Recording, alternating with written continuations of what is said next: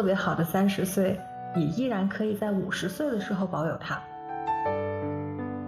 今年二零二二年，好多九零后也在逐步的走向三十岁。九零年末的我，辣辣，和九二年初的梦梦，今天就想和电波那头的你一起来探讨三十岁这个敏感、深邃又有无限想象的词汇。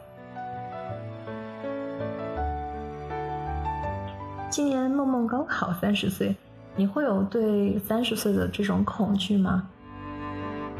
嗯，实话实说哦，我在三十岁以前是恐惧的。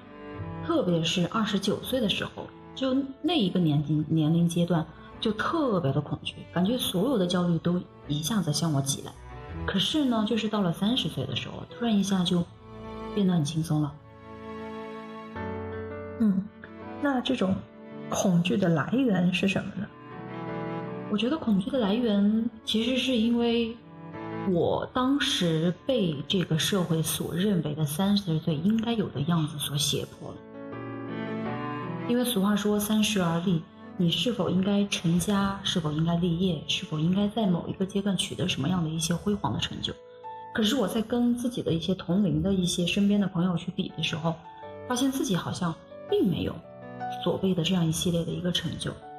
一方面呢，是由于我工作的性质经常出差，一个月差不多有二十八天的时间都是在住酒店。刚开始的时候特别有新鲜感，你会觉得。公费旅游嘛，到处去看看。嗯，可是到后来的时候，你会发现，就是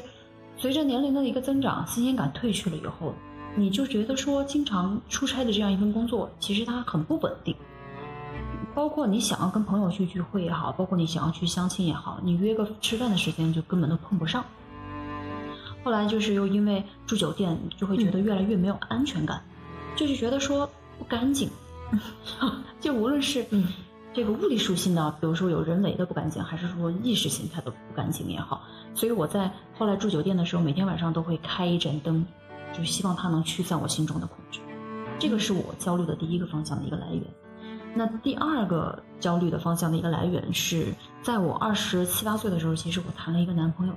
我就觉得理所应当的，我们应该在三十岁左右的阶段可以步入婚姻的殿堂，也就是说，我可以在三十岁左右。理想的状态，我可以成家。嗯，那既然有了一个温暖的家庭的时候呢，他能理解我的这份工作。我出差，可是呢，在我回来的时候，有一个人在家里等我，有一扇温暖的大门为我敞开，我就觉得我也很知足。可是，在二十九岁的那一瞬间，我的这个梦想它幻灭了，它崩塌了，所以我就觉得我工作又不稳定。我的这个男朋友，男朋友也谈不成，三十岁要成家成家的这样一个愿望实现不了，嗯，我就觉得我真的是一个垃圾，一个渣渣，我都能感觉到那种恐惧。那个这个这个还是是我第二方面的一个焦虑，我还有第三方面的焦虑，是因为我从读书开始，我一工作一直都在外地十几年，嗯，我就觉得说缺少父母的一个陪伴。一方面，其实我是很渴望外面的一个世界的，又自由，然后又比我老家发展的好。但另一方面，我又觉得说缺少对于父母的一个陪伴，父母也越来越老，他们一直都对我报喜不报忧，我就觉得也是很没有安全感的一件事情。在听到你这种这么焦虑的时候，我也感觉到，其实我我二十九岁的时候也很焦虑的。嗯，你也知道，当时创业，然后刚好就遇到了一个波折。然后那个时候呢，就见了很多的牛人，各行各业的。然后相比下来，我就觉得我好像这也做不好，那也做不好。直接的结论就是，我觉得我一无是处。然后当时我就毅然决然的加入了考编，考编的这个大军，让我想起来一句话啊，网上经常讲的，说宇宙的尽头，是没错没错。然后我觉得好像铁饭碗是我的最后的一个救命稻草。然后，但是当我真正的进入到体制之内之后，我又觉得，我发现这个并不是一个救赎，嗯，而是就是一种试错吧，嗯就是体制真的不适合我。那么在碰撞之后呢，逐步的开始建立起了自己的一个三观的过程，然后建立起认识自己的一个过程。你这样说的话，让我想起来，我好像在哪儿看过有一句话。他是大概意思是这么说的啊，就是他说，其实我们每个人都不是真正的特别了解、特别懂自己。嗯你只有去，比如说俗话说撞上南墙啊，嗯你去跟不同的人去碰撞了之后，你才会了解。嗯，好像是山本耀司说的，就是说自己这个东西是看不见的，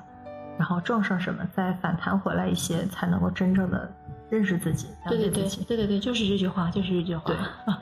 哎，那么你刚刚说到，就说自己二十三十岁之前会有焦虑和恐惧，然后反而到了三十岁就没什么了，这个，呃，你是怎么做到的呢？我觉得其实这个它不是一个被动的一个接受，我是一个主动的一个改变，因为我想到我没有男朋友，然后呢，再加上我的这份工作不是很稳定，没办法陪伴父母，那我觉得既然我解决不了男朋友的问题的话，那我至少可以解决工作陪伴的问题，所以我就决定就辞职了，告老还乡，回到家中，就是你推开门的那一刻，就是父母还是像小时候一样那么开心的迎接你，嗯就好像你去读了一个书回来一样，你就觉得那种感觉就是恍如隔世，少小离家，老还怕回，归来仍是少年，就你就会觉得那那个安全感一瞬间你就回来了，嗯回到自己的小房间，回到自己的家里面，然后再去碰碰一些从小一起玩到大的朋友，嗯然后你就会觉得说陪伴在他们身边，其实就是一种幸福感。而且呢，就是每天的一个陪伴，你会知道他们发生了一些什么样的一些事情。像过去你在远处他们不愿意告诉你的事情，你现在都可以亲自的去参参与。嗯所以呢，这个时候陪伴父母也做到了，然后工作的一个不安定因素也解决了。那由于之前我自己工作的一些积淀呢，让我有从事跟我之前的工作相关的一些自由职业，所以说虽然也会偶尔有出差，但是出差完了以后还是回到自己的家里面。每一次要回来的、要结束出差的那一刻，我就很期待能回到家里。嗯这种感觉还是跟以前在外地漂泊的时候状态很不一样。然后另一个就是感情方面的问题，嗯。参加了很多朋友也好，或者说是家人也好，还有现在这种组织机构特别的多，又下了很多 APP，还有什么小程序，我就发现，其实我这个年龄，哎，好像正是一枝花的时候，有很多人比我大很多，嗯。我就觉得说，哎，其实我并不应该说觉得三十岁哦，我应该是怎么样的一个状态，我好像不值不值价，或者说我贬值了。我觉得其实很不应该，我相反，我觉得我应该呈现出来我三十岁应该有的一个状态。嗯，还是仍然很青春的样子。对啊，可能我觉得三十岁对于好多人来说就像是一个 deadline 一样，嗯哼，就是我们从二十五岁左右就开始倒数计时，然后自己又去设定了不同领域的那种目标啊，嗯然后 to do list，嗯然后就感觉似似乎就是要到了三十岁的时候，这些东西都都会顺理成章的，啊、自然而然的就会拥有了。对那这个可能就是我们大多数人的一个框架吧。对，就把自己限定死了。对，我觉得我们这一代人不该有这样的框架。嗯这个你这样一讲，我就想到了，其实就像我之前看过的张卫健的有个演讲一样，嗯他说三十而立不应该是成家立业，就是嗯所谓的这样一套边界，三十而立应该是立德、立功、立言。也就是说，我们应该为自己的行为负责，我们应该建立好我们自己应该有的一些观念。嗯但是还有一句话，他说：“虽然你不能改变这个世界的丑陋，但是这个世界也不会那么轻易的改变你啊。”哇，是吧？很棒。嗯我就觉得，其实我们就是应该有这样一个观念：你不再轻易的受别人的外界的一些指责，觉得你嗯应该是什么样子，而是你想你自己想成为什么样子。嗯，好像董卿老师也是说过这样的话。他和白岩松老师在做那个《朗读者三》的时候，就是在探讨三十岁的意义的时候，嗯他就说，呃，不应该给某个年龄贴上标签啊。嗯嗯然后三十而立，其实并不是说拥有什么职务职位，而是在说，就是三十岁的时候，你应该形成比较清晰和完整的世界观和人生观，就是你会更了解自己，嗯，然后更了解世界。对，呃，对，我觉得好像这些东西都是相通的，其实嗯只是嗯换一个话术而已。对，它的这个道还是都一样的。